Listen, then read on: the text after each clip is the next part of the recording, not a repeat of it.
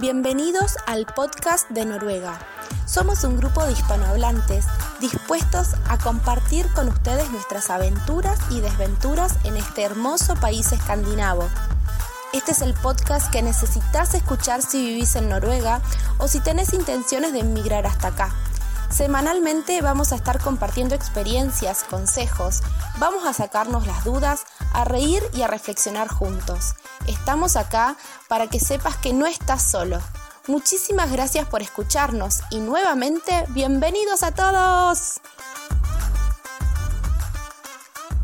Bienvenidos una vez más al podcast de Noruega. Hoy tenemos un capítulo muy especial porque vamos a hablar de el nivel avanzado de noruego, cómo es estudiarlo en la universidad.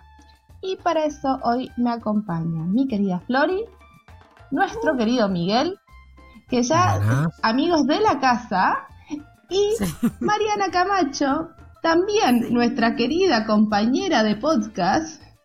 Ya hicimos un crossover con ella, eh, con el podcast de Mexicanos en Noruega, así que bienvenidos una vez más a todos. ¿Cómo andan? Hola, muchas gracias por la invitación. Muy bien. Bienvenida Mariana, muchas gracias por estar disponible para grabar este episodio que tenemos la ilusión de que ayude a muchas personas. Ojalá que sí. Eh, con Mariana y con Miguel, que está invitado también el día de hoy, tenemos en común que hemos cursado un em, curso que se llama Trin 3 y lo ofrecen en la Universidad de Oslo y también se ofrece en otras universidades con el mismo nombre, que sería para alcanzar el nivel B2 y C1, que la vemos muy difícil, pero ponele que algunos llegan. Y em, es un curso que nosotros tomamos en la Universidad de Oslo. ¿Quién toma este curso y por qué lo toma? Lo suelen tomar personas que tienen un interés en de un nivel avanzado porque es algo que lo requieren en su trabajo. ¿Quiénes requieren un nivel avanzado? Como siempre, profesionales de salud, profesores que quieran dar clase en escuela primaria y secundaria y los que se dedican a lingüística más los que hacen academia, que se dedican a investigar y quieren hacer una carrera académica en noruega y saben que tener esa, esa información eh, en su currículum puede hacer la diferencia. Mariana, y en tu caso, ¿por qué lo tomaste? ¿Cómo, ¿Cómo llegaste a la decisión de decir, voy a ir a la universidad y voy a tomar este curso avanzado de noruego? Bueno, primero que nada, yo llegué a Noruega en 2015 y llegué para estudiar una maestría justo en la Universidad de Oslo. Entonces, la ventaja de que uno sea estudiante eh, y que esté matriculado en la universidad es que justo tienes la opción de tomar los cursos de noruego gratuitamente, porque están incluidos dentro de tu matrícula y dentro de tus beneficios como estudiante. Entonces yo el primer año tomé, tomé el eh, no, no, no alcancé lugar porque regularmente los primeros niveles siempre se llenan. Entonces eso es un primer gran consejo si son, por ejemplo, estudiantes eh, eh, que deben de estar al pendiente de cuando se liberen las opciones para poder matricularse a la materia, que lo hagan lo más pronto posible porque los primeros cursos siempre están llenos. Entonces lo que yo hice fue buscar otra escuela, no recuerdo, Alpha School era el nombre de la escuela, la primera escuela que tomé eh, un curso, hice el B, el B1 y después al siguiente semestre me matriculé para tomar el, digamos, el TRIN 2 eh, ya en la Universidad de Oslo. Me parece que te referías al A1, que hiciste el A1. sí, mm, sí, sí, El A1, sí. Eh, por fuera y después ya entré el, al A2 en, en la Universidad de Noruega. Entonces, eh, probé muchas escuelas, la verdad es que entre estudiar, trabajar, sobrevivir a la vida de migrante y lo que se acomodara a mis horas de, la, de, de, trabajo en lo que yo pues aprendía, al final, eh, la Universidad de Oslo fue, en mi experiencia, la mejor opción. Es donde yo terminé eh, hasta el TRIN 3, que es el equivalente, como dice Floria, al, al B, 2 c 1 Y que al final, como, pues como no lo hice por eh, una situación de, laboral, más bien lo hice por pensar en, ok, si voy a estudiarlo, y eh, en el futuro se me ofrece que eh, encuentre un trabajo en donde me lo están pidiendo, pues ya lo tengo, ya lo tengo listo, o si quiero hacer algún diplomado que me interese porque me encanta pues seguir aprendiendo y, y, la, lo, lo, increíble de Noruega es que tienes la posibilidad de asistir a la universidad de forma prácticamente gratuita si los comparas con otras universidades del mundo. Entonces puedes tomar alguna materia, solo matriculándote, pagando tu semestre y, bueno, me pareció interesante hacerlo. Además de que como migrante con pasaporte no europeo, como es mi caso, eh, es un requisito que te piden para después en el futuro tener la residencia.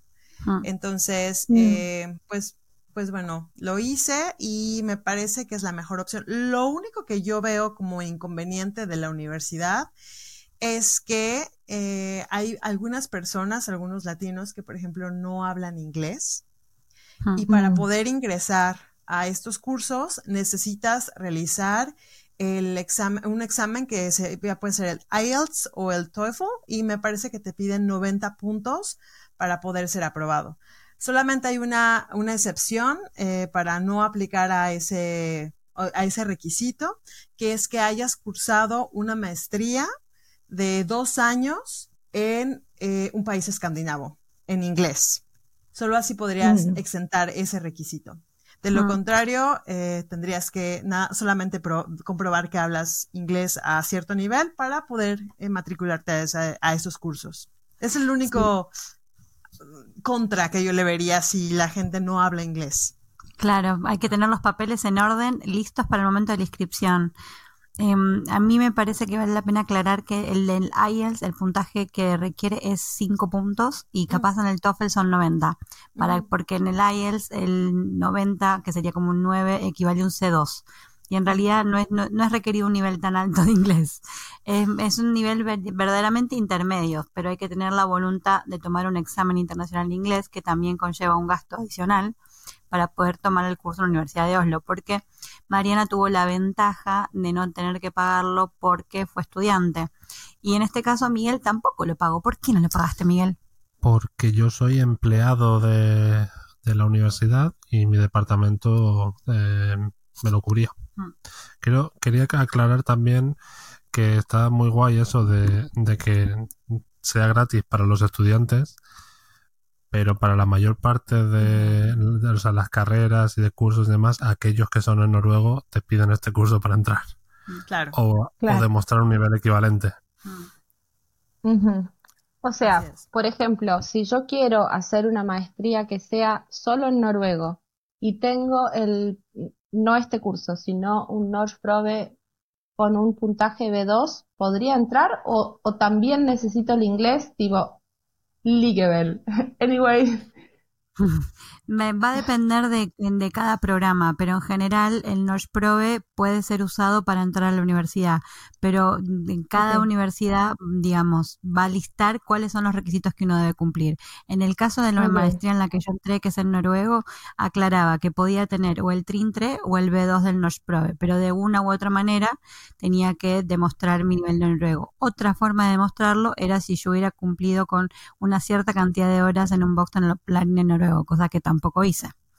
Em, así que en este caso, mm, para mí el beneficio más grande es de, que aprobar este examen en la universidad, que no voy a pensar que es más fácil que el NOSH Probe, pero sí son menos horas que el NOSH Probe, eh, me dio la oportunidad de cumplir con los requisitos para ingresar a un máster. ¿Y para el máster te pedían inglés? Que es lo que ha preguntado Marcela. Sí. También había que demostrar un nivel de inglés. Y además, en general, con el nivel de inglés suelen ser estrictos y tienen que, mm, eh, ¿cómo se llama? El, examen no tiene que tener una antigüedad mayor a dos años. Mm. Así que hay que ponerse las pilas y tener el examen actualizado, encima, encima del noruego, el actualizado del inglés. Yo solo y no perder, sí, no perder el ánimo en todo esto, ¿no? Porque... Obvio. Claro. Yo solo quisiera agregar que si, si estás matriculado, en efecto, el beneficio es que puedes tomar los cursos. Sin embargo, eh, si no estás matriculado y eres una persona externa, aún así la universidad provee estos cursos eh, que em, los hacen regularmente en eh, los semestres, que son en otoño y en primavera. Y que, eh, bueno, hay que estar pendiente de las fechas de inscripción porque tienen igual eh, ciertas, ciertos cortes para poder aplicar y poder entrar al, siguiente semestre.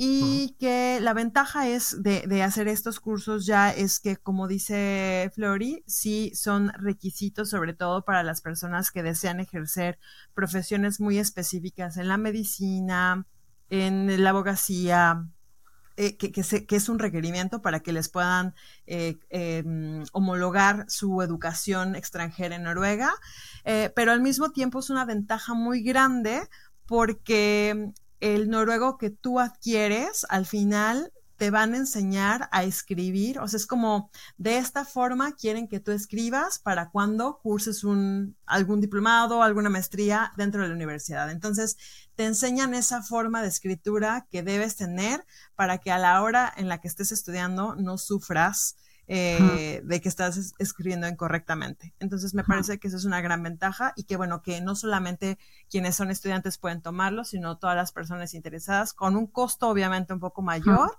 pero comparado con otras escuelas, porque yo estuve en varias escuelas, eh, realmente conviene mucho más porque al final te incluyen los exámenes.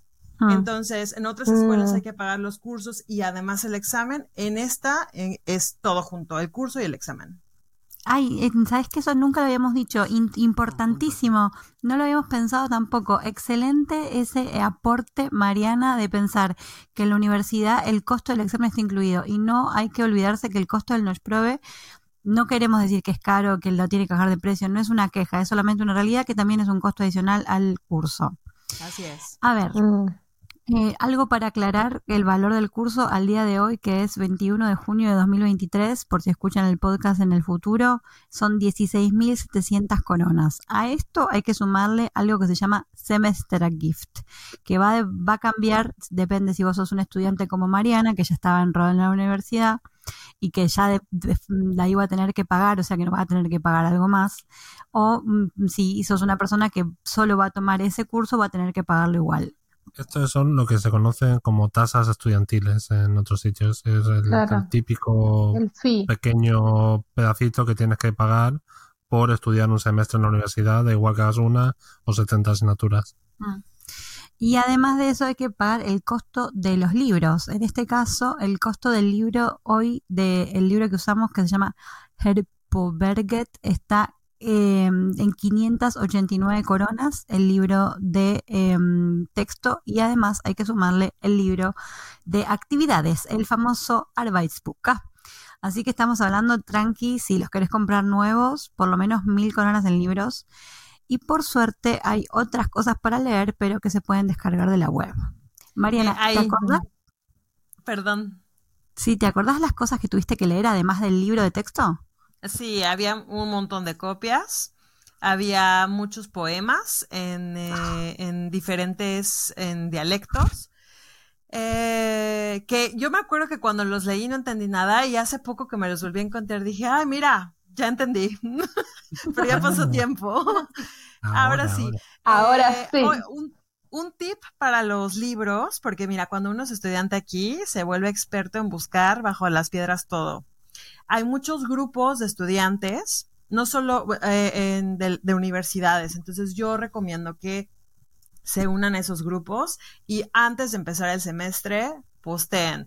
Busco libro, compro libro de sobre todo estudiantes internacionales, porque mucha gente vende sus libros. También lo pueden hacer por fin. Eh, también ahí pueden encontrar sus libros y entonces los pueden encontrar a un precio más barato. Lo que sí es importante es ver qué ediciones, porque muchas veces van actualizando las ediciones y entonces lo que venden no es la edición que necesitan. Entonces, nada más ojo ahí. Nos ha pasado. Exactamente como dices, este, este, sí que fue el de este nivel, ¿no? El que compramos por fin. Sí, igual solamente había una sola página que tenía, tenía una, eh, se había actualizado demasiado, pero el resto del libro era igual. Eh, era, nosotros usábamos la versión de 2016, pero se ve que había un 2016 más actualizado y un día que llegamos y el texto no era el mismo.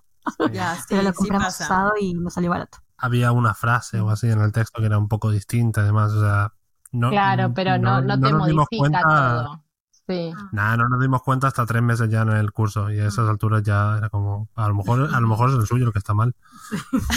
Además Bueno. recuerdo que dentro, dentro de, de los cursos los profesores daban eh, muchos ejercicios extras. O sea, además de los Mm. del cuaderno, Mm. había muchos ejercicios extras y te hacen exponer. Lo Sí. cual es Ujú. súper útil porque a la hora en la que tú vas a, o sea, si estás tomando este nivel de noruego, quiere decir que estás interesado en eh, ya sea certificarlo por una cuestión profesional o bien eh, pues seguir Claro. estudiando. Y si vas a seguir estudiando, eh, que te expongan a tú hablar en público, pues es muy bueno. Lo siento por los que tienen pánico escénico, pero al final, al final No, es la única manera también es de una herramienta superarlo. muy útil Sí. y lo haces con tus iguales, con, o sea, vas, haces una presentación, eh, entonces me parece que también es algo que se hace además de, y es parte de la formación. Sí, además se hacen clases como, chicos, vengan a tal clase, vengan con la compu que hoy hacemos presentación. Y es como llegás y ni siquiera, bueno, y hoy van a, vos vas a presentar estos eh, partidos políticos, Diego vas a presentar estos y vamos a hablar de estos, estos temas. Tenés 20 minutos para crear el PowerPoint y después tenés 10 minutos para presentar. Y agarrate. Y si estás nervioso, ajo y agua. Tengo, tengo una pregunta con respecto eh, a el el tiempo que demanda este curso y si es posible, o sea, cuántas veces por semana son y si es posible trabajar, porque también hay que pagarlo, vivir, pagar renta y comer, ¿no? Como en la vida cotidiana. Tal cual. Eh, bueno, en mi caso, yo te voy a decir que yo estaba trabajando al 60 y sí, 64, 60. 60 y pico por ciento eh, y trabajaba en otra ciudad. Entonces tenía que ir desde otra ciudad a cursar a Blinder y después a mi casa. Me tenía que levantar a las 5 de la mañana y salía de cursar a las 9 de la noche. Y mis horarios de cursada eran miércoles y jueves. O sea que yo me levantaba el miércoles a las 5 de la mañana. Llegaba el de miércoles de cursar a las 10 de la noche. A las 5 de la mañana me levantaba a trabajar y llegaba el jueves a las 10 de la noche otra vez. Era matador. Yo diría que se puede trabajar, pero estaría bueno si la gente puede eh, trabajar una distancia que sea un poquito más sensata y en horarios un poco menos cruzados. Porque la Universidad de Oslo te da un montón de oportunidades para que vos tomes clases extras, además de las que ya tenía que ir, que eran estas miércoles y jueves. Tenés clase de fonética, clase de gramática, Y Espro están Café. incluidos, y esos están incluidos en el curso. Entonces es como muy bueno. Eh, yo, yo también recuerdo que eran dos días a la semana, pero como les digo, el, el- la parte que conviene demasiado es que eh, los cursos los ofrecen días en la tarde o en la mañana. Entonces, dependiendo de cómo trabajes, si tu horario laboral es en la mañana, pues tendrás que ir en la tarde y si no, pues en la mañana. Y la otra opción es que también la misma universidad, por ejemplo, la Universidad de Oslo, ofrece eh, los mismos cursos en un intensivo en el verano. Sí. Entonces, sí, de- eh, y esos intensivos son, creo que son, recuerdo que eran seis horas, me parece. Eh, yo cursé el intensivo, el A2, que fue el primero de todos. eh, eran seis semanas. Entrábamos a las 9 de la mañana hasta las 12 y pico del mediodía y después algunos días nos quedábamos para Espro Café. Yo no, eh, no quiero hablar mal de ese curso porque a mí me encantó y yo lo pasé bárbaro en el curso de verano. Yo soy una nerda que me pone a estudiar y yo la paso genial. Pero para alguien que no sabe nada, es irrealista que vaya de A0 a 2 en seis semanas. Entonces, ese curso es para Claro. alguien que tiene un interés particular por adquirir esos 15 créditos universitarios y ya tiene o está muy cerca de ese nivel, para que simplemente ir, sentarse, disfrutar de las clases, practicar y llevarse 15 study point con mucha facilidad y quizá pagando por eso.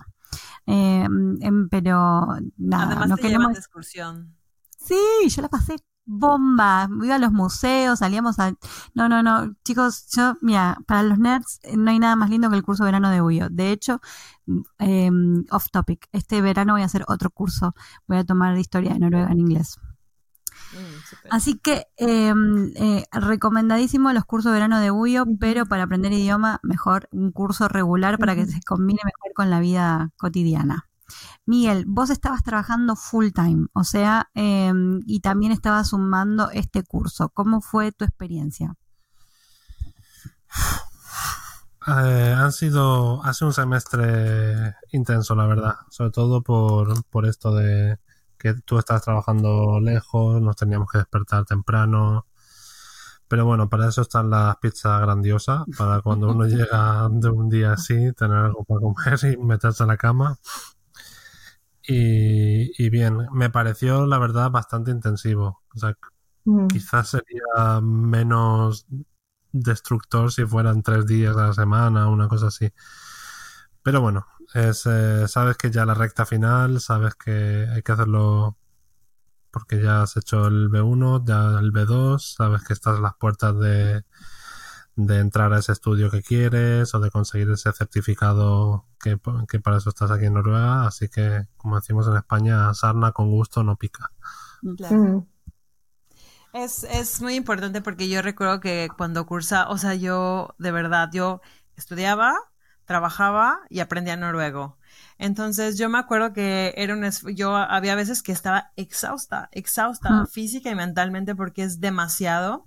Pero cuando eran mis momentos de mayor flaqueza que decía, ya estoy harta, quiero estar un fin de semana sin tener que estudiar, ¿no? Porque pues ya para ese momento yo ya estaba con, o sea, estaba de novia con, con Tomás, con mi, el- mi, hoy esposo, y me decían, Mariana, a ver, tienes que pensar que el hablar noruego va a ser la única cosa que te va a poder ayudar a subir, a escalar. O sea, es la única cosa, a menos que seas. El científico más especializado que sabe todo de la molécula tal y que te requieren, porque, o sea, Eso soy no yo y No, tampoco te ni soy así. mierda. y no era mi caso, No. claro, claro. Entonces, exacto. Entonces me decía, es la única forma en la que tus opciones, no deja tu escalar, Sí. pero en la que tus opciones se van a hacer mayores. Mm. Y entonces ya Sí. me hacía así con un papel, las lágrimas, Mm. y ni modo, a seguir. Y me aventé Sí. veranos, en- o sea, veranos estudiando, eh, en mis tardes que no trabajaba y haciendo tesis también, yendo a... Entonces, es, mi mamá dice, con un pequeño esfuerzo se obtiene la gloria Mm. y es muy recomendable y después es muy gratificante cuando por Mm. fin ya dices, bueno, ya. Y después también te enfrentas a la realidad de que sales con tu papel y dices, ya hablo noruego y te enfrentas a los dialectos de Noruega, que, que no entiendes nada y que Stavanger y Trondheim y Tromso y... Pero tenés un papelito que dice yo, Sí. yo Claro, tengo un nivel final- universitario. Sí, sí. Pero al Como final... puedo, pero acá estoy. Yo, yo ya sé quién es Carl Johan, el de la... A ver, ¿Quién es Nobel? ¿Quién es Amundsen? Eh, Sí, creo que esto es importante que lo, que lo mencionemos. La principal diferencia de, de este nivel con el nivel anterior, con el nivel B1, es que aquí no solamente ves temas de, del idioma, del aprender el noruego, ya se asume que tienes un nivel más o menos adecuado, repasamos toda la gramática, aprendemos mucho vocabulario y demás, pero también aprendemos mucho sobre cultura de Noruega, sobre historia noruega, sobre literatura noruega, incluso. Eh, lo, lo básico, pero lo básico de un país nuevo es un montón. sí. Sí.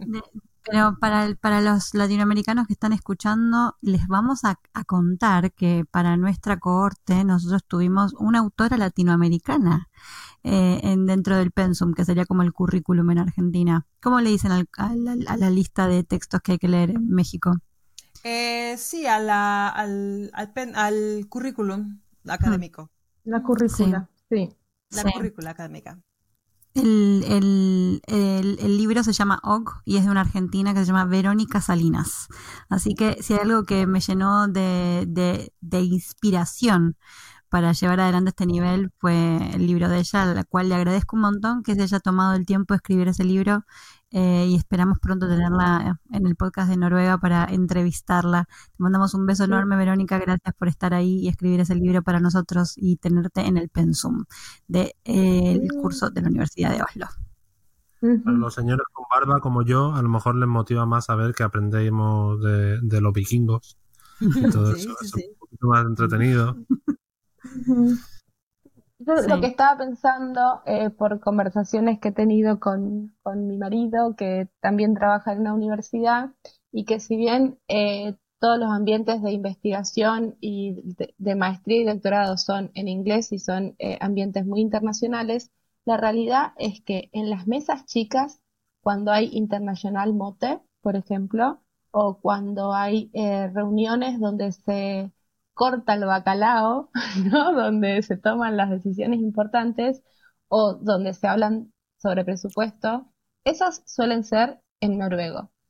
Eh, y invitan a todos a quedarse, pero claramente el que no maneja el idioma no eh, queda afuera de todo eso. Entonces, eh, si uno tiene como objetivo a mediano plazo, vino acá a hacer una maestría, un doctorado, un postdoctorado y está eh, pensando eh, en quedarse y ocupar un lugar de investigador o profesor en una universidad, aprender el idioma no es opcional, porque hay toda una dimensión que uno directamente se la pierde si no maneja el idioma y muchísimas oportunidades que uno no las ve ni pasar si no está haciendo el esfuerzo por aprender el idioma, porque hay conversaciones de café eh, que, son súper importantes eh, con el decano, con el secretario académico, con este, con aquel, que ahí se, se plantea una idea, recibís apoyo de uno, eh, ese habló con el otro y tal vez te defina el futuro,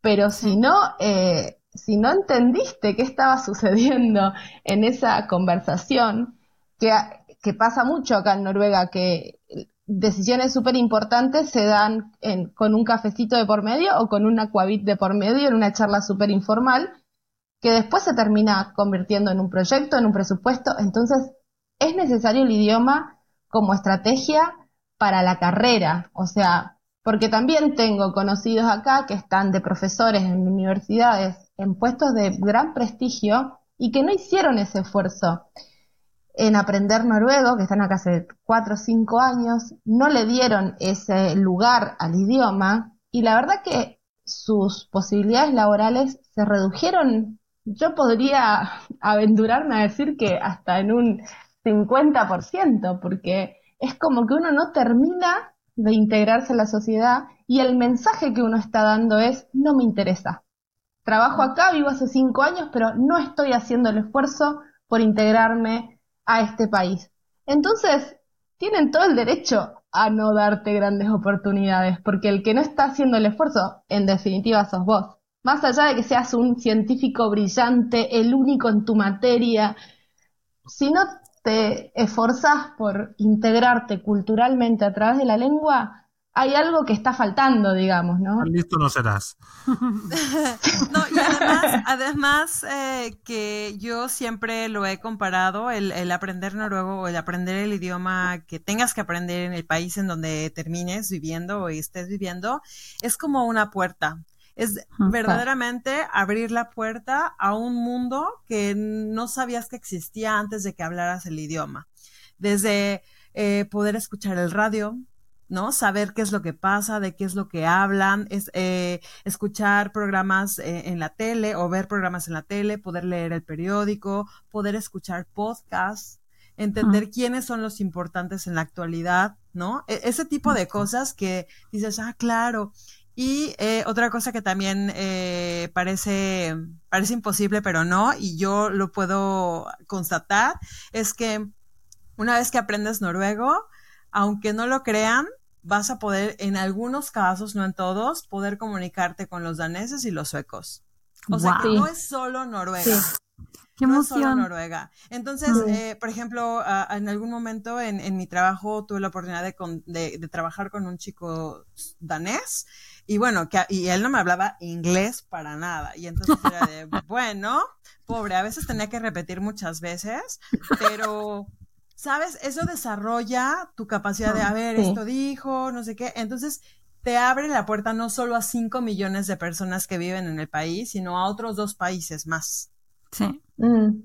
Eso me está sucediendo eh, en este momento. En este momento yo estoy trabajando en un hotel y hago, hago de todo un poco. Eh, hago de recepcionista, de moza, de lo que me pidan, yo ahí estoy. Y eh, la mayoría de nuestros huéspedes son o suecos o daneses. toda esta es una zona turística de montaña y de pesca y qué sé yo. Yo la primera vez que un danés vino hablándome danés, convencido de que él estaba hablando noruego, yo me quedé atónita, congelada, eh, catatónica, porque yo dije, no sé, no sé qué me está diciendo. Y bueno, y vino una de mis compañeras, que ya es tailandesa, pero habla muy bien noruego, y me dice, no te preocupes, él es danés, él piensa que habla noruego, eh, viene siempre tiene necesidades especiales. Viene, no, no, un señor muy simpático, pero hablándome con una rapidez. Y claro, una vez que yo dije, ah, bueno, es danés y yo sé que el danés y el sueco y el noruego se parecen. Entonces, ese ejercicio de afilar el oído, y yo hoy puedo decir que los entiendo. Eh, Ay, qué bueno. no, no los entenderás en su totalidad, no, no, entre un 60 y 75% conceptualmente entiendo que me están pidiendo porque sonoramente se parece bastante. O sea, en la pronunciación cambia, pero si, si uno amplía, ¿no? es que es eso. Sí, Eh, realmente. Empieza a pasar eso con los acentos. Yo, eh, cuando, cuando tenía el B1 así recién sacado, sabía que se hablaba con alguien en noruego y no lo entendía, digo, voy a preguntarle dónde es. Y siempre, no, yo que soy de ah, soy del sur, soy de no sé dónde, tal. tal cual. No, pero es un ejercicio enorme y, y, y, es súper valioso porque realmente eh, las estructuras gramaticales y, eh, son muy similares. Será como el portugués y el español ahí. Entonces, realmente tener un B2 de noruego, después saltar a otra lengua escandinava, si no sé, tenemos que trabajar para una empresa de otro país escandinavo o decidimos mudarnos, lo que sea, el salto que hay que pegar eh, eh, es muy cortito, digamos. es una ventaja también. sí, es una estrategia para todo Escandinavia. Correcto, sí, porque además eh, trabajan muy de la mano estos países. Entonces, es muy sencillo que de pronto tengas que, por trabajo, por proyecto, por lo que sea, tengas que tener contacto con otros países. El sueco es mucho más amigable, debo decir, que el danés. Entonces a veces digo, ah, yo juraba que era todo, no, dije, es del sur de Noruega, ¿no? Es del este. Y ya cuando me pregunto, ¿de dónde era? No, pues que sueco. Y yo, ah, que de pronto ya llega un momento en el que ya, no sé cómo, es mágico, te empiezas a poder comunicar con, con todos natural y ya todo tu sufrimiento, tus veranos trabajados, tus transportes de 40 horas en tren, blinder al pueblito, van a valer la pena, te lo prometo. Sí, Em, la verdad que em, yo siento que vale, ya desde el momento que lo hacíamos valía la pena y cada día entendíamos algo más. Y de hecho, em, dentro del pensum tuvimos que ver algunas cosas de tarea de que pasaban por Enarco y había una que era en, svensk, estaba en sueco, así que también era como, oye, hay que ver esto en sueco. Y tú decís, te, te, ah, capaz me interesa, pero en sueco encima ahora que ya empiezo a entender, luego me ponen esto en sueco, ¿por qué? Pero bueno, ahora ya sabemos por qué. Es importante poder tener capacidad de entender a los demás porque después uno responde en noruego, pero el otro también entiende. Así que la comunicación es posible. Vamos a hablar un poquito de eh, las fechas de inscripción para que, no, de la fecha de inscripción no, vamos a hablar un poquito de eh, cómo, cuándo empiezan las cursadas y cuándo terminan. Eh, primavera arranca en la semana 3 del año y esto es algo que van a tener que aprender en Noruega. La, en Noruega eh, no vamos por meses, mm, no vamos por días, vamos por semanas. No, te dice la semana del 15 de mayo, como diríamos en español, te dice la semana 14 y tú... Eh, ¿Qué, ¿Cuándo es la semana 14? Bueno, hay una web, ustedes buscan la web qué número de semanas en Noruega ya está. El curso de primavera empieza en la semana 3 y termina en la semana 21 y el curso de eh, ¿cómo era Host? Otoño. El, el, curso de otoño empieza en la semana 34 y termina en la semana 50. Además tienen el curso de verano que empieza la última semana de junio, sigue por todo julio y termina en la primera semana de agosto. Y además de la fecha de cursada, tienen que pensar que la inscripción va a ser al menos como seis meses antes. O sea que para nosotros poder cursar en agosto, tuvimos que inscribirnos en enero. O sea que para enero ya tenés que tener el resultado del examen internacional de inglés y además el resultado, por ejemplo, para entrar a este B2, el resultado del B1 aprobado, que puedes haberlo aprobado mismo en la universidad porque cursaste el nivel anterior o porque además te tomaste el Notch Probe y te sacaste B1 en como mínimo en todas sus partes.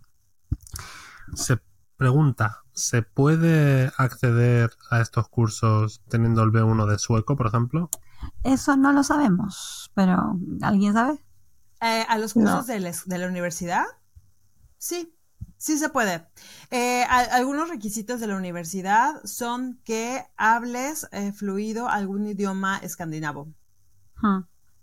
Sí, para, para el general, para el B2 sí, pero para el, para el Nora podrá ser que con un B1 de sueco ah, te dejen entrar. Mm, eso no lo sé. No creo, porque no vienen los requisitos. Sí, no, yo tengo acá un papelito que se llama Embescribelse, que tiene como un detalle de, de, todo lo que tenga que ver con este curso, que uno lo puede pedir si uno lo quiere, y no aclara eso. Así que por el momento yo diría que si alguien tiene un B1 de sueco o de danés, que consulte, pero por lo menos no está listado como que eso te, daría oportunidad de estudiar. Ahora, em, vamos a hablar del examen. Mariana, ¿te acordás algo de tu examen? Sí, bueno, debo decir que mi examen, no esperen, porque yo estudié ese curso en 2020 hmm. y fue justo pandemia. Entonces yo empecé, yo empecé normal, asistencia eh, física y después pues no pudimos seguir físicamente, entonces todos mis demás cursos fueron, eh, perdón, sí, eh, clases fueron vía online, aún a pesar de que estuvimos en COVID. Lo cual fue muy bueno porque me dio como más tiempo a la hora de hacer los, los exámenes, pero regularmente, pero bueno, cursé otros, el TRIN 2 y así, eh, igual en la universidad, y regularmente los exámenes, cuando uno ve que es un examen de cuatro horas, se queda como, ¿qué? ¿Cuatro horas? Entonces, regularmente lo dividen en un examen escrito, que tiene eh, un valor, creo me parece 50%, y un examen y un examen eh, oral que también tiene un 50%. Y entonces eh, se hace un promedio de esas dos calificaciones. Y, bueno, en mi caso fue exactamente lo mismo para el TRIN 3, pero desde casa. Mi examen escrito fue eh, a cierta hora y el examen oral fue con un sensor, mi profesora y yo había una, ah. una, tercera parte física, porque cuando, cuando tienes tú que asistir al examen, tienen una grabadora eh, un recorder. Y entonces eh, eso lo hacen para que, porque todos los exámenes en la universidad, todos son revisados tres veces, siempre, por tres personas diferentes, para que la calificación que te estén dando corresponda, o sea, que haga sentido las tres personas que te están calificando. Entonces, eh, pues lo mismo aplica para los idiomas. Muy interesante, ese dato no lo teníamos. Y efectivamente el examen tiene una totalidad de cuatro horas, que sabemos que es un montón, pero como ella explicó muy bien, está dividido en dos partes. En la parte del, eh, del que sería el oral, también después de hacerte preguntas, lo que va a pasar es que te van a poner un eh, audio, te van a dar una lista de preguntas. Pero en este caso, yo no sé si es que no presté atención o no me lo dijeron, eh, en otros niveles lo pasan dos veces. En el A2, en el B1, te lo pasan una vez, después te lo pasan otra vez y después respondes. Entonces lo pasaron la primera vez y yo tomé notas, porque tener una hoja con las preguntas y puedes ir tomando tipo apunte para poder responder. Entonces, cuando termino de tomar apunte, levanto la vista como para decir, listo, por favor pongan la segunda vez. Me dicen, no, no hay segunda vez. En el B2 la escuchas una vez y ya está. Y, este besito. Escuchar una vez, te damos un besito y responde, dale. y le digo, ¿cómo que una vez? Y porque había, no me acuerdo cuántas preguntas eran, pero vamos a estimar que eran entre siete y nueve preguntas. Em, y las preguntas eran una o dos oraciones cada una, no eran preguntas cortas. Yo había enganchado todas las respuestas, salvo la última, porque me había quedado escribiendo de la anterior, que se ve que era más larga, y no es que no la escuché porque no la entendí, sino porque mi cerebro no pudo coordinar, escribir la anterior y prestar atención a la siguiente. Entonces por eso me bajaron la nota. Pero porque yo estaba confiada de que iban a poner el audio una segunda vez. Así que mi recomendación, chicos, es que sepan que el audio del Trin 3 solamente lo pasan una vez. Y en el Monthly eh, preguntan algo de los de Eventir, que ahora Miguel les va a contar un poquito qué son.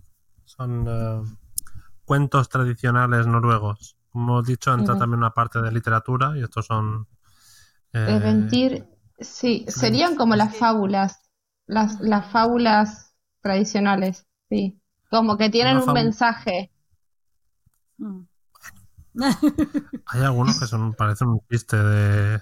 O sea, no, no tienen gallegos o gente del EPE, pero hay algunos que son así. Eh, fábulas, solo fábulas si tiene animales. Ah, mira. Si, no tiene, animales no es una fábula. Son cuentos, son cuentos tradicionales. Claro.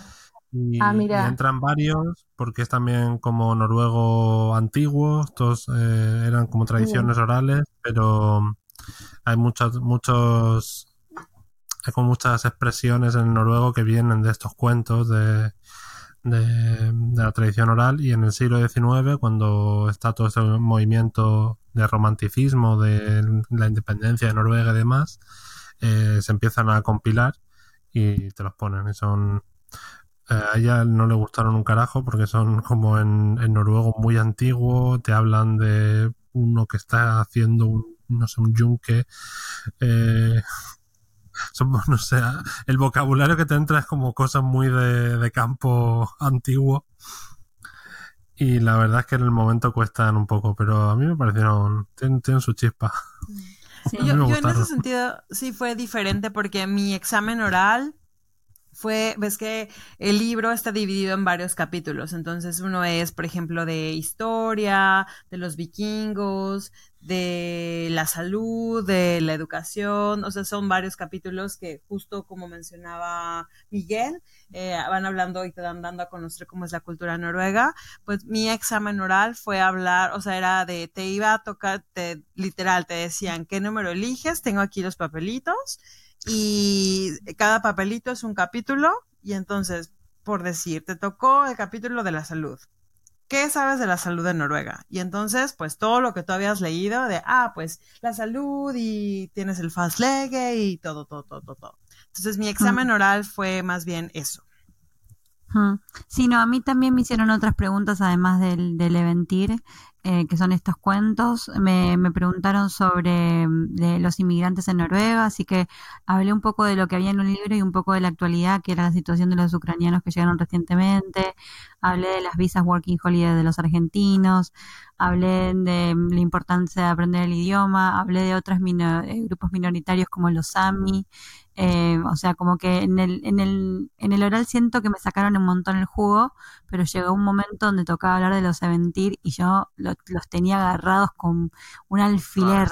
sí, los tenía agarrados con un alfiler y ahí hice como que no me lucí. Pero bueno, aún así me fui con nota C, que no está Aprobaste. Muy bien. Está aprobado. A mí me preguntaron sobre las estructuras de poder del Estado noruego. Por ejemplo, ¿qué es una ¿Cuál era el Congreso? ¿Cuál era el Parlamento? el Tribunal Constitucional, todas estas cosas. Mm. Sí. Sí, así que, o sea, va a ser un desafío y bueno, uno da lo mejor que puede. Lo que mm, le pasó a un compañero nuestro, que capaz es importante decirlo, que le dieron el, el resultado de, y nosotros nos quedamos sorprendidos porque era uno de los mejores de la clase. Entonces decís que raro que le den de, eh, porque de verdad que le teníamos mucha fe. Y, él también se tenía fe, digamos. Y, pero bueno, el, el sensor lo dejó de y lo que nos explicaron es que si vos no estás contento con ese resultado, en ese mismo momento para el oral, la única forma de quejarte es en el momento, como que vos tenés que en ese momento poner el clague. Clague sería como el reclamo. Si no lo pones en ese momento, ya no lo puedes hacer. Porque yo también entiendo que hay personas que capaz tienen un interés especial por obtener una nota particular. Por ejemplo, cuando hablamos de los profesionales de salud, ellos en este examen no pueden tener una nota menor a C. Entonces, este no era el caso de él, así que él dijo, ah, que me ponga la nota que quiera, me voy pero si él hubiera sido farmacéutico, enfermera o alguna otra profesión de salud, solo por intentarlo le hubiera convenido presentar el clague para que alguien más eh, revise esa información porque es posible mm. que alguien pueda tener una opinión contraria. Y, también se puede hacer eh, escrito, eh, cuando puedes presentar tu queja escrita y te mandan porque yo alguna vez presenté una para un examen de noruego y te mandan lo que escribiste y la corrección que debe haber sido. Mm. Mm. Hago, una pregunta para alguien que, como yo, no está en este esquema. Las notas van de la A hasta el ¿qué? ¿La Z? No, de la A a la F. A la F. Y está... Pero, pro- a- Sí, A A es la diferencia mejor. de- Mm. Sí, A es la mejor. A diferencia del sistema americano, existe la E. Mm. Que es o sea, muy sí. malo. Es el Dorlick, más es Dorlick. un raspado Apenas. milagro has aprobado. Sí, Pero- Apenas. con la E ni siquiera probás. Ok, entonces, A, B, C tenemos como buenas, buenas calificaciones. A es la mejor, le sigue B, C. D todavía es aprobado. Aprobado. F y E son que no aprobaste. Sí. Ok. Mm. No, para Yo- saber. Yo tenía, ente- yo tenía entendido que E sí era, o todavía era probatorio, la F no era probatoria, pero no, no- era lo que yo EF. A, No, E, no, F. no. A, B, C, D, E, F. Claro, la E viene antes que la F. Yo sabía que la F ya era no y la E era La F sí ya a tu último. casa. Mira. Y lo interesante también es que las calificaciones, cuando las recibes, puedes ver el promedio de tu grupo. Entonces Mm. puedes ver cuánta gente obtuvo A, cuánta gente obtuvo B. No te dicen, obviamente no te van a decir el nombre, pero te van a decir qué porcentaje de tu grupo eh, obtuvo cierto porcentaje. Está bueno. Em, Estoy acá buscando, em, ¿cómo se llama? El, hay algo que se llama Character Utskrift, que sería como el transcript con las notas. Eh, y acá dice que eh, A es excellent, B es very good, C es good, Mm. D es satisfactory, E es sufficient. Suficiente, como Mm. Y Eh. entonces dice que em, E es has tocado palo. Sí. The Norwegian grading system consists of two grading scales, one scale with the grades pass or fail, and one graded from A to E for pass and F for fail. Exactamente, con nota E puedes pasar. Sí. Em, perdone mi inglés, es tarde. Ah. Ok. Nota E, pasas el examen, pero la humillación también te la llevas. De souvenir. La humillación viene gratis. Pero bueno, yo, yo no quién bien. para hablar porque me han pasado cositas. Ahí tenemos una anécdota. Por favor, Miguel, Por- contanos. eh, Os cuento, os cuento, porque eh, nos sucedió, creo que lo comentamos en el otro episodio, puede ser, En el episodio 33, En el donde episodio- hablamos Trin 1 y Trin 2. Trin 1 y Trin 2. Eh, nos sucedió que eh, no pudimos tomar el examen del Trin 2 debido a un problema en un viaje que tuvimos. Entonces, eh, logramos justificar, eh, o sea, demostrar y acceder al Trin 3 por medio del Nosprove, que lo pasamos en diciembre. Bueno, tú lo pasaste en, antes. Eh, ¿Qué pasa? Que en- entonces el examen del Trin 2 lo hicimos la misma semana que el examen del Trin 3.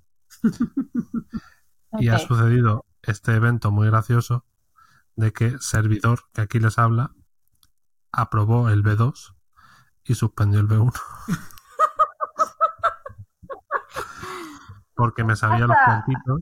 Pasan las no mejores familias.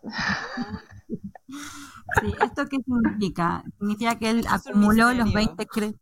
Sí, ac- acumuló los 20 créditos del B2, pero no acumuló los 15 créditos del B1. Y para acumular esos créditos tendría que tomar el examen otra vez. Pero en última instancia, si por alguna razón él tuviera que demostrar su nivel, tiene el resultado del B2 aprobado.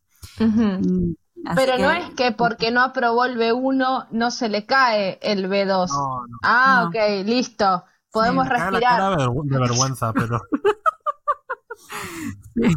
pero no, Mm. no es grave.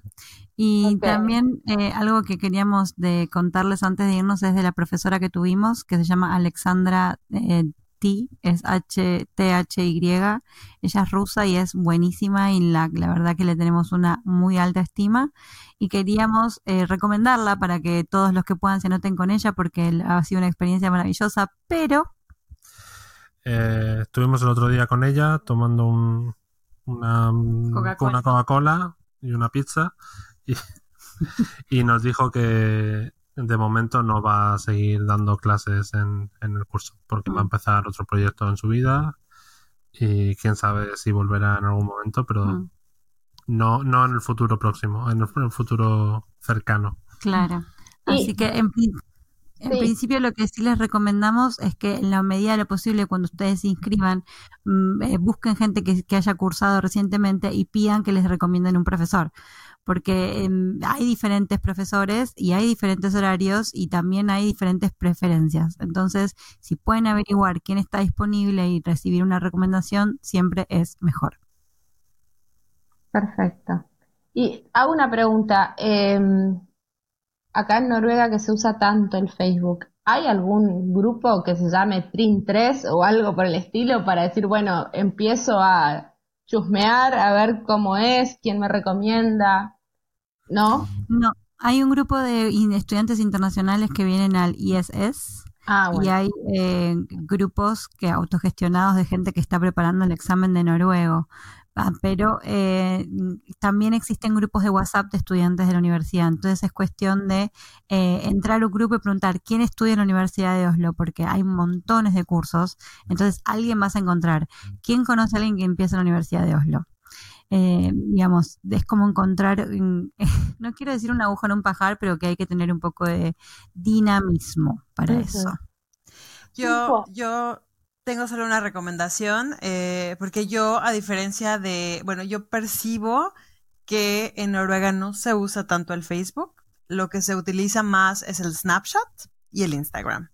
Entonces, eh, yo empecé a darme cuenta, porque bueno, cuando empecé a ser estudiante me di cuenta que todos mis compañeros noruegos, eh, que, agrégame al Snap, y yo, bueno, ok, entonces los empecé a agregar y me di cuenta que en Snapchat tienen grupos de todo, de, de lo que se les ocurra.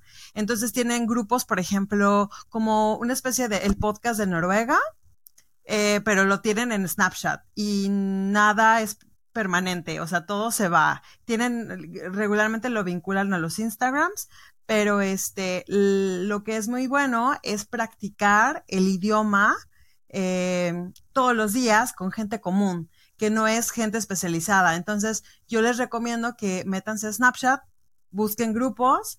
Eh, yo, por ejemplo, sigo eh, grupos de, de padres para enterarme cómo es la parte, porque pues yo no soy madre, pero pues eh, convivo con, con mi hijastra, entonces para enterarme de cómo es la crianza eh, por los noruegos, porque es muy diferente la que yo tengo en perspectiva como, como latina.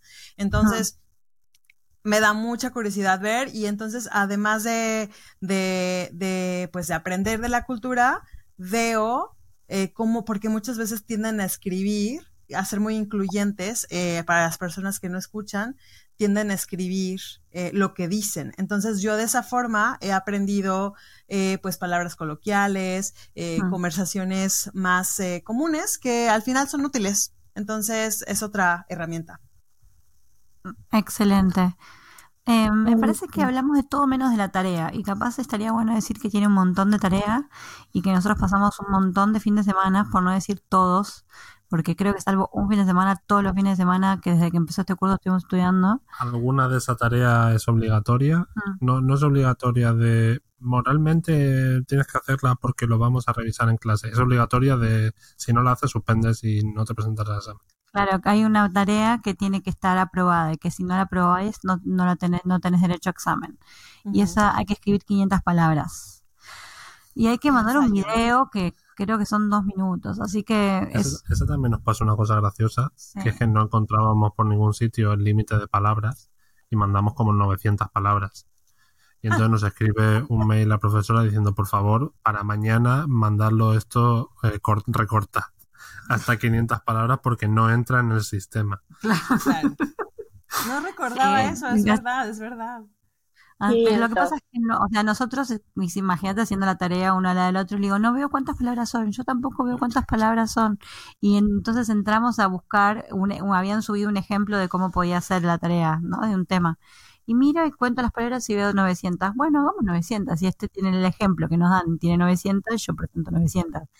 Nay, eran 500. Así que tuvimos que hacer la tarea dos veces. El primero escribir 900 palabras y después reducirla a 500, que es un más difícil todavía. sí. ¿De qué tuvimos que escribir? Que no me acuerdo. Eh, había varios temas, eh, pero digamos, lo bueno es eso, Ah. que siempre te dan varios temas. Así que yo escribí algo que me gustaba más a mí y él que algo que le gustaba más a él. Y hay sistemas dentro de, de la plataforma de Canva, que eso lo mencionamos todo en el episodio 31 33 para los que quieran saber, de ellos pueden ver cuando reciben el texto si está copiado de algún lado. Mm. Ellos Claro. tienen un porcentaje que dice, ah, esto está copiado en un 33%, esto está copiado en un 50%. Y si ustedes no lo escriben ustedes mismos, se meten ustedes en un problemón. Así Mm. que nada de, ay, le voy a preguntar a chat GPT. No, hagan la tarea porque después cuando tengan que dar el examen, el que tiene que escribir sos vos, no chat GPT. En Sí, el examen sí. también tienes cuatro temas para elegir, que eso está, está guay. En el Nos Prove te dan dos y, y da gracias. Sí, Tal sí. cual. Sí, es, eh, solo quería agregar que es muy penado el, eh, el que te cachen copiando. Eh, vale esta suspensión. Entonces, suspensión de la Mm. universidad. Entonces, es muy importante tener mucho cuidado con eso. Mm. Sí, Ay, incluso, incluso en, si uno, bueno, ya en, en, en otras esferas, ¿no? Pero si eh, se comprueba un plagio en tesis o en eh, trabajos finales para eh, aprobar un curso, o sea, intervienen abogados, eh, se pone muy difícil la cosa, así que es mejor jugar limpio, no tratar de, hacer ninguna eh, avivada, de decir, bueno, yo acá voy a buscar el camino fácil, porque todo ese esfuerzo que, que estamos haciendo eh, lo podemos directamente tirar a la basura por tratar de, de, encontrar un atajo. Eh, importante, el examen no es en el mismo lugar donde se, se toma el curso, es en otro edificio que es que en una, en una zona donde verdaderamente no hay nada más que eso. Así que eh, vayan con paciencia y salgan con tiempo porque es un poco a contramano en general para las personas. Es algo que nos avisan en el curso, de hecho, vayan con tiempo. Si nunca fueron, vayan una vez antes de tomar el examen. Si no son muy, muy- no se manejan con mucha tranquilidad en Noruega, es algo que yo verdaderamente recomiendo. Eh, y eh, recuerden que tienen que llevar su identificación, tienen que llevar su pasaporte, porque tienen que demostrar su identidad. Esto es serio, gente. Están Sí. estudiando en la universidad. Y en la universidad, una de las más importantes del país. Así que. eh, y, pueden llevar, ajá, perdón. Ah, eso, tal cual. Contanos. Que pueden llevar, pueden llevar eh, su agua y comida. Mm, porque son varias horas. Entonces es bueno llevar, eh, no sé, a lo mejor un chocolatito por ahí, nueces que te ayuden a que todo circule por, por, arra- por arra- por la cabeza. Entonces Uh. es un buen tip. Sí, Y es- pueden es- ir al baño. Y pueden ir al baño también. durante ese periodo. Mm. Legalmente te puedes llevar una bolsa de pipas y estar comiendo pipas en el examen. Y se las tiras al de al lado para que suspenda. Sí. Em, yo lo que les puedo decir es que me pareció que el examen era complejo y que en ningún momento me sentí como, ay, esto lo, lo puedo hacer sin, sin ningún esfuerzo, como que de verdad me tuve, que eran tres horas donde yo tenía que sacarle máximo provecho a mi máquina de pensar y eh, la recomendación que todo el mundo da y la que yo voy a repetir es duerman bien, porque tienen que estar concentrados tres horas. Y en la vida real uno no se concentra tres horas. Uno se, eh, se prepara un té, se sienta, escribe media hora, se levanta, va al baño, chequea TikTok, vuelve no sé qué, se sienta, trabaja media hora más. En cambio ahí tenés que estar concentrado tres horas seguidas. Es como, para tu mente es como si pusieras a tu cuerpo correr una maratón. Entonces, eh, esa estamina de, concentración va a requerir que descanses muy bien. Así que no tomen, eh, si pueden tomarse libre el día anterior del trabajo, si están trabajando, tómenselo. Después del examen van a quedar muy cansados mentalmente. Traten de tomarse ese día también. ¿Te tendrán que tomar días de vacaciones? Sí, desberre, lo siento mucho. Pero de verdad que se lo van a agradecer ustedes mismos, porque no estar con la mente fresca para rendir un examen que requiera tanta concentración te puede jugar en contra. No hagan, no hagan el B1 y el B2 uno después del otro, como hicimos nosotros, porque luego os pasan situaciones como la mía. No, Lo peor es que se, se ríe tu mujer de ti. Y te graba, te ponen un podcast. Es una humillación bastante, una vejación pública. No, es importante que sepan que estamos aprendiendo y que a veces las cosas salen bien y a veces no, pero bueno, y con De un día todo de se aprende, de todo se Mm. aprende. Bueno, muchísimas gracias.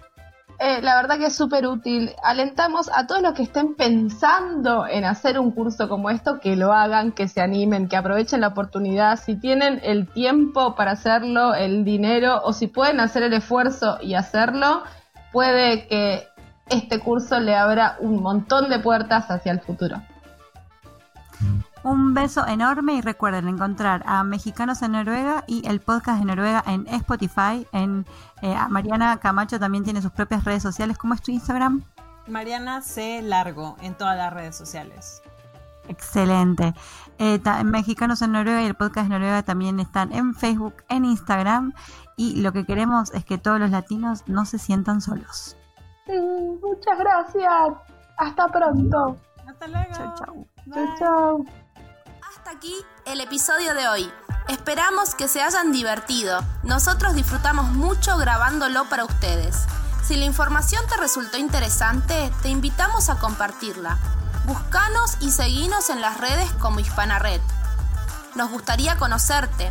Si tenés comentarios o algún tema en particular sobre vivir en Noruega del cual querés saber más, mandanos un audio de WhatsApp a más 47 96 83 51 31.